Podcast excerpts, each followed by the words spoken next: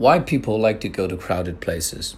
I think people do this mainly because of two reasons. The first of which is people want to follow the crowd, they want to follow suit, especially when they are spoiled with numerous choices nowadays when they go to uh, the shopping malls or uh, when they walk in the street trying to pick a restaurant because um, there are so many restaurants and so many shops there. They just don't know which one is better than the other.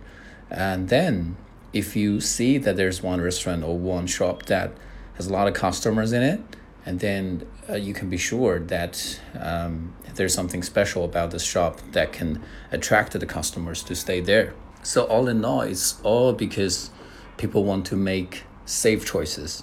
And another reason is that people usually believe that when they go to a crowded place, there are more people and there could be more activities that can provide them with tons of fun.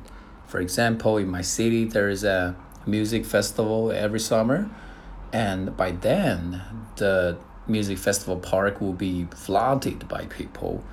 And uh, there's gonna be a sea of faces. And you know what? People like to do that. People like to go to that sea of faces so that they can enjoy, you know, the commotion and cacophony and the noise um, with the rest of the music fans.